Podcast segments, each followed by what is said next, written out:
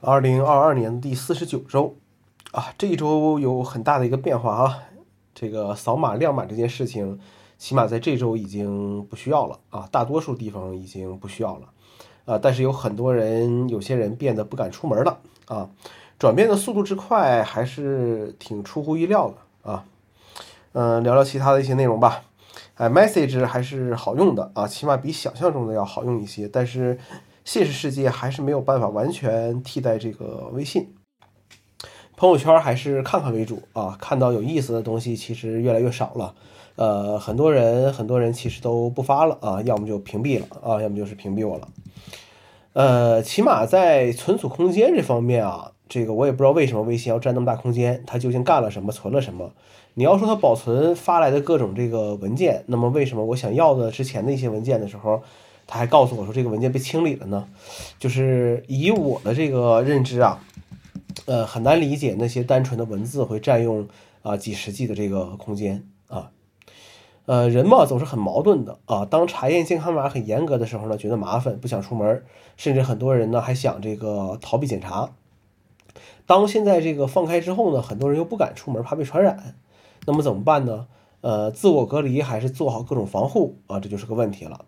这周我在地铁上真见到了全副武装的这个通勤人员，从护目镜到手套，这个全副武装。但是我觉得吧，心理建设可能更重要一些啊，心理上更需要这个好好的去呃疏导一下。呃，这几天很多人啊，尤其是一些这个自媒体发什么三年疫情、三年核酸，整的好像这三年都是这么过来的一样，突然有一种这个记忆被篡改的感觉。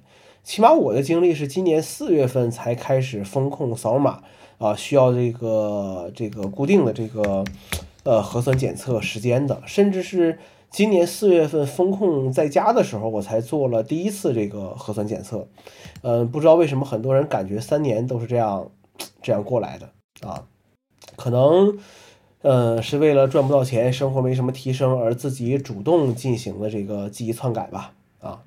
很多人开始囤药了，网上也流传着这个呃各种这个偏方啊，呃药品推荐啊，甚至这个服药顺序。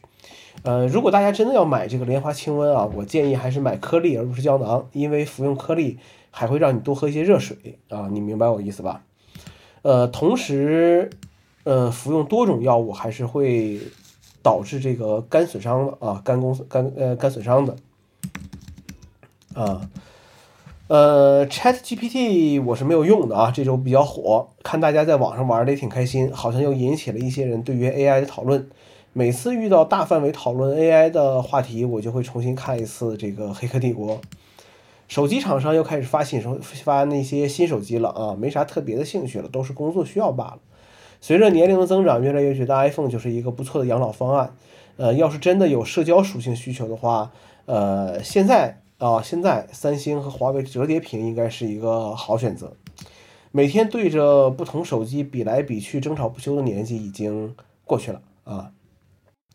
科技三定律出自道格拉斯·亚当斯的《怀疑的鲑鱼》啊，说的是有三点：任何在我出生时已经有的科技，都是稀松平常的世界本来秩序的一部分；任何在我十五到三十五岁之间诞生的科技，都是将会改变世界的革命性产物。